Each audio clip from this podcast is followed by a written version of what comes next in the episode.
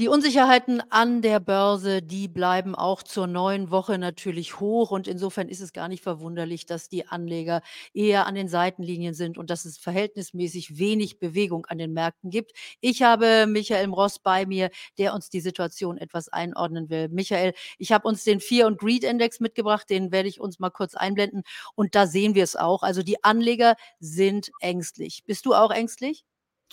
Ne, überhaupt nicht. Aber, äh, Vorsicht ist natürlich immer das Gebot der Stunde an den Aktienmärkten.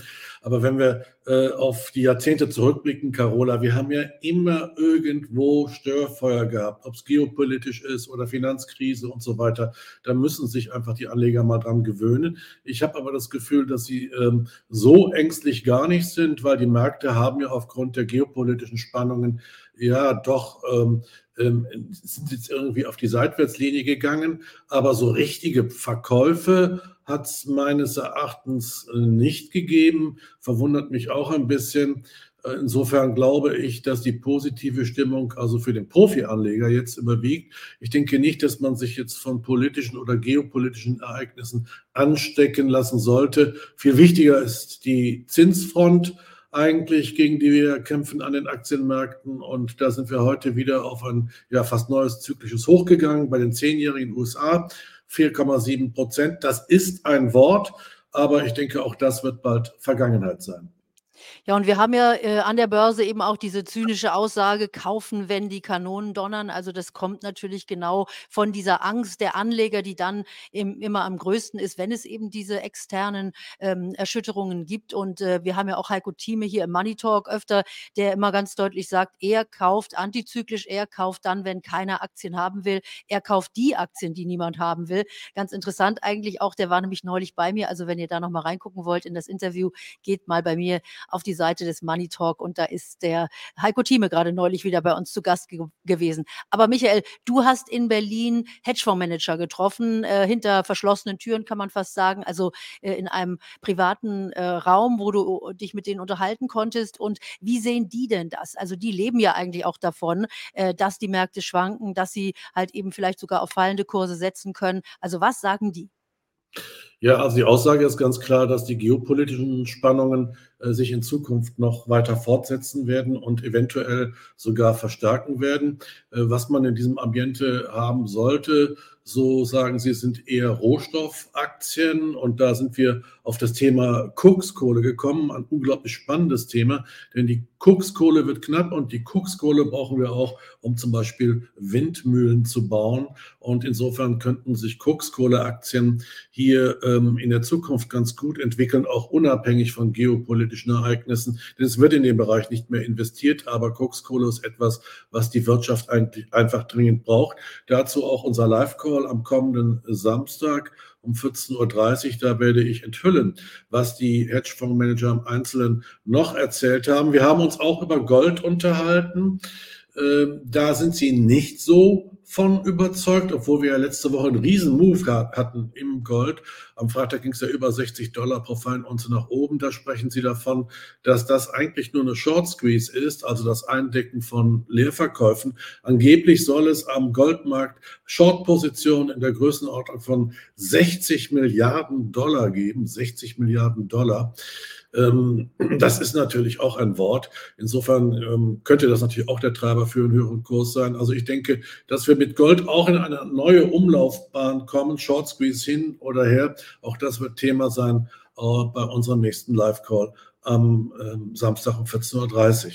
Und es ist ja auch immer ganz spannend, auch bei diesen Themen natürlich zu gucken, wenn du sagst, die Kokskohle wird gebraucht, um eben auch die Windräder zu bauen. Tatsächlich brauchen wir eben für diese äh, für diesen Umbau unserer Energieversorgung natürlich erst mal wahnsinnig viel Energie und wahnsinnig viel Material, bevor wir dann dort endlich angekommen sind. Und wir haben das ja auch schon in vielen anderen Money Talks besprochen, also dass man tatsächlich als Geldanleger natürlich auch in diese Bereiche reingucken kann. Man muss immer dazu sagen, man muss es dann eben auch wollen. Also das ist, äh, ja jedem jedem freigestellt. An der Stelle sage ich dann auch noch mal, wir machen hier ja keine Anlageberatung, sondern nur Ideen. Und wenn ich schon dabei bin, dann kann ich auch gleich euch noch eine Idee mit auf den Weg geben, und zwar die meines Buches. Da könnt ihr kurz das Video anhalten und dieses Buch kostenlos bestellen. Da geht es nämlich um das ganz wichtige Thema Börsenpsychologie. Und dieses Buch lege ich euch natürlich sehr ans Herz. Wenn ihr also Zeit habt und Lust habt, ein wenig zu lesen und euch tiefer auch mit eurer Gefühlswelt abzutun. Wir hatten das ja gerade schon gesehen beim Fear und Greed Index von CNN. Da wird ja genau das gemessen. Wie ängstlich sind die Anleger? Da wird gar nicht so sehr gefragt, welche Daten, Fakten gibt es, sondern wie fühlst du dich? Also ganz, ganz wichtig, schaut euch mal ähm, das Buch an, da lernt ihr euch dann vielleicht auch besser kennen und wie ihr mit eurer Geldanlage auch erfolgreicher seid. Also du hast am Samstag einen Call, Michael. Ich verlinke das hier alles wieder unten drunter, wer dann dabei sein möchte. Ähm, da wirst du dann tiefer einsteigen in die Informationen, die du eben von diesen ähm, Managern bekommen hast, von den Hedgefondsmanagern. Und äh, ansonsten, du bist aber optimistisch für Gold. Habe ich das richtig verstanden? Ja, also ich bin und bleibe und war optimistisch für Gold. Ähm, die Notenbanken müssen drucken, das ist klar. Die Inflation ist wahrscheinlich gekommen, um zu bleiben, muss man auch so sehen. Und wenn man einen langen Zeithorizont hat, kann man mit Gold und Silber meines Erachtens nur gewinnen. Und da bieten sich natürlich auch die entsprechenden Aktien an, die wir äh, nochmal herausstellen wollen, auch im nächsten Call bei im MM News Club am Samstag um 14.30 Uhr. Da haben wir ja einige gehabt, gehabt, die schon auf der Gewinnerstraße waren, aber weil Gold ja dann so abgebröckelt ist, sind sie dann wieder ein bisschen runtergekommen. Also ich denke, es ist jetzt die richtige Zeit, äh, sich in Gold zu positionieren, auch was das Thema Bankenkrise angeht. Äh, bei den hohen Zinsen, da ist, äh, äh, das dürfte in Zukunft auch schwieriger werden. Man hört, dass es also im, im Bankenwesen ächzt, dass die Balken ächzen und dass es da sehr, sehr schwierig ist, mit diesem hohen Zinsniveau zu überleben. Denn man muss sich ja vorstellen, alle Kredite, die die Banken in den letzten Jahren rausgegeben haben, sind eigentlich unter Wasser. Sie sind weniger wert. Hinzu kommen jetzt erste rezessive Tendenzen, sprich also auch Kreditausfälle von Unternehmen, die pleite gehen. Also äh, das äh, ist, das wird eine schwierige Geschichte und wenn sie dann hinterher wieder retten müssen, müssen sie wieder Billionen ins System kippen. Also Gold und Silber, glaube ich, auch wenn es im Moment nicht en vogue ist, ähm, sollte man auf jeden Fall immer im Blick haben. Absolut, also das ist ja auch eine gute Beimischung. Jeder, der fragt, wie sollte man sein Vermögen aufteilen, da gehört natürlich so eine Beimischung an, äh, Edelmetallen auch immer noch mit dazu. Äh, das ist gar keine Frage. Das ist ja eben so eine Art Versicherung auch gegen all das andere. Und, äh, ich wundere mich auch, dass es im Moment noch immer so ruhig ist. Wir hören immer mal wieder Immobilienkrise, China und dann, äh, der ein oder andere Immobiliengigant, der da wankt und so richtig scheint das niemanden zu erschüttern. Aber, ähm, es ist ja immer so, dass eigentlich dann die Überraschung groß ist, wenn dann eine nach Nachricht so richtig einschlägt wie eine Bombe. Sag mal, ähm, fällt mir gerade ein, einschlagen wie eine Bombe. Verfolgst du eigentlich auch den ähm, Prozess um den Sam Bankman-Fried in Amerika, FTX-Gründer?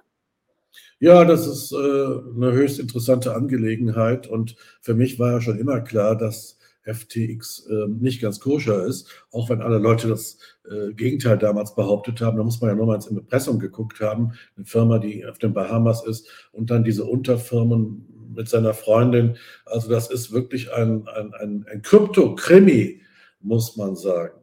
Ja, und tatsächlich äh, wird ja ganz wenig nur darüber berichtet. Also ich gucke mir auch immer wieder äh, Nachrichten an und versuche mich da so ein bisschen durchzuwühlen. Und das ist ja auch eine ganz schillernde Gestalt, wie sich jetzt so herausstellt. Also nicht nur, dass jetzt ja auch eine Biografie schon über ihn veröffentlicht wurde im Vorfeld der Verhandlungen, äh, in der er dann also auch zitiert wird, dass er keine Emotionen hat. Jetzt kommt übrigens auch noch raus, das ist vielleicht für Frauen eher interessant als für Männer. Jetzt kommt raus, dass es da auch noch so eine spannende Dreiecksgeschichte gib gibt. Äh, er hat ja Alameda Research, das ist ja seine Studentenfreundin, äh, die er da unterstützt hat, aber es gibt ganz offensichtlich jetzt noch eine andere junge Dame, die auch eine Firma gegründet hat und in die er dann investiert hat und da kam es wohl zu Spannungen. Also, es ist wirklich sehr, sehr interessant, was da noch alles auf den Tisch kommt. Und ihr könnt mir gerne mal in den Kommentaren schreiben, ob ihr euch mit diesem Thema intensiver beschäftigen wollt. Denn dann werde ich auch ein bisschen tiefer eintauchen in diesen spannenden Fall und werde euch den auch etwas ausführlicher hier vielleicht mal im Money Talk präsentieren. Also das ist jetzt gerade ganz aktuell, steht Sam Bankman-Fried ja in New York vor dem Gericht. Und ich glaube, er erwartet, wenn das alles gegen ihn schief geht. Und das sieht ja im Moment ganz danach aus. Denn gerade hat er auch sein Partner ausgesagt vor Gericht und der bestätigt nun wirklich alles, was man befürchtet hat im Grunde genommen. Die haben sich also an Kundengeldern ganz eindeutig bedient und haben das genutzt, um, äh, ihren Apparat am Laufen zu haben, um ihren Lifestyle zu finanzieren, ihre 40 Millionen Apartments da auf den Bahamas zu finanzieren, die WG, in der sie da gelebt haben. Also, alles das, was man schon so 'n bisschen in den News gelesen hat, das scheint zu stimmen und wird jetzt auch vor Gericht bestätigt. Also, ich glaube, der Gute, der ist jetzt An Anfang 30, der, äh, muss 'n paar 100 Jahre ins Gefängnis. In Amerika gibt's das ja. Ja, sieht so aus. Aber apropos apropos Bitcoin, wir sind ja jetzt wieder schön nach oben geklettert. Äh, seit August haben wir wieder Höchststände, 28 Aktuell und heute kam die Meldung, die viele Autofans interessieren wird. Ferrari ja, Ferrari will nämlich jetzt auch Käufe in Krypto ermöglichen, nämlich in Bitcoin, in Ethereum und USDT oder USDC. Und äh, das ist doch für die Bitcoin-Community mal ein gutes Zeichen. Ferrari begründet das. Wir haben so viele junge Kunden und die haben alle Krypto und wollen mit Krypto bezahlen. Und die kaufen sich im Moment alle Lambos. Also, ich glaube, der Spruch „Lambo to the Moon“, der hat den, äh, Markt für Lamborghini total angezündet und jetzt, äh, versucht vielleicht Ferrari da 'n bisschen mitzuhalten, weil die gesehen haben, alle kaufen sich ihre Lambos in allen möglichen Popfarben und keiner will mehr 'n Ferrari haben von den ganzen jungen Leuten. Da muss man hinterherziehen. Also, Krypto ist längst nicht zu den Akten gelegt worden. Auch an der Stelle sage ich immer wieder, ähm, meiner Meinung nach muss man zumindest im Bitcoin auch ein klein wenig seines, äh, Vermögens geparkt haben und, äh, dort einfach mal investiert sein, um bei diesem Thema auch dabei zu sein. Also, noch mal, schreibt mir in die Kommentare mehr zu Rohstoffen, mehr wieder zu Krypto und dann kümmere ich mich da drum. Äh, Michael, ganz kurz noch an dich die Frage: Was guckst du dir sonst noch an? Ähm, jetzt auch vielleicht mit dem Blick auf den Call am Samstag. Also, welche Themen können wir da noch erwarten? Ja, es geht natürlich auch wieder um künstliche Intelligenz. Ich habe mit den Hedgefondsmanagern gesprochen, was man jetzt zum Beispiel in Sachen Nvidia weiter erwarten kann. Hier werden so erste kritische Stimmen laut, wo es heißt, na ja, es könnte vielleicht doch bald äh, Konkurrenz geben für Nvidia, aber das sehe ich erstmal in weiter Ferne, in weiter Ferne. Also wenn Nvidia überhaupt von irgendjemand eingeholt werden kann, dann ist es zurzeit wohl nur AMD und die brauchen äh, mindestens drei Jahre, um auf dem Stand von Nvidia zu sein. Nvidia ist meines Erachtens aktuell uneinholbar und wir werden ja in den nächsten Wochen die Quartalszahlen bekommen, die werden wieder richtig spannend werden, aber die Erwartungen sind natürlich naturgemäß sehr, sehr hoch. Diese jetzt nochmal, also die Erwartungen zu übertreffen, dürfte schwierig sein, haben sie aber schon mal gemacht. Also insofern, ich blicke positiv auf den, äh, auf den KI-Markt. Ja, Michael, ich danke dir, dass du dir Zeit genommen hast. Ich danke euch natürlich auch, dass ihr reingeschaut habt in den Money Talk und ich werde mich dann die nächsten Tage jetzt auch sehr spannend, äh, aus, äh, fernen Ländern melden und dann auch mit spannenden neuen Investmentideen auf euch zukommen. Also, schaltet immer wieder ein hier im Money Talk. Michael, dir erst mal vielen Dank. Wir sehen uns dann ganz bald wieder und ich wünsche euch was. Bis dann. Tschüss. Tschüss.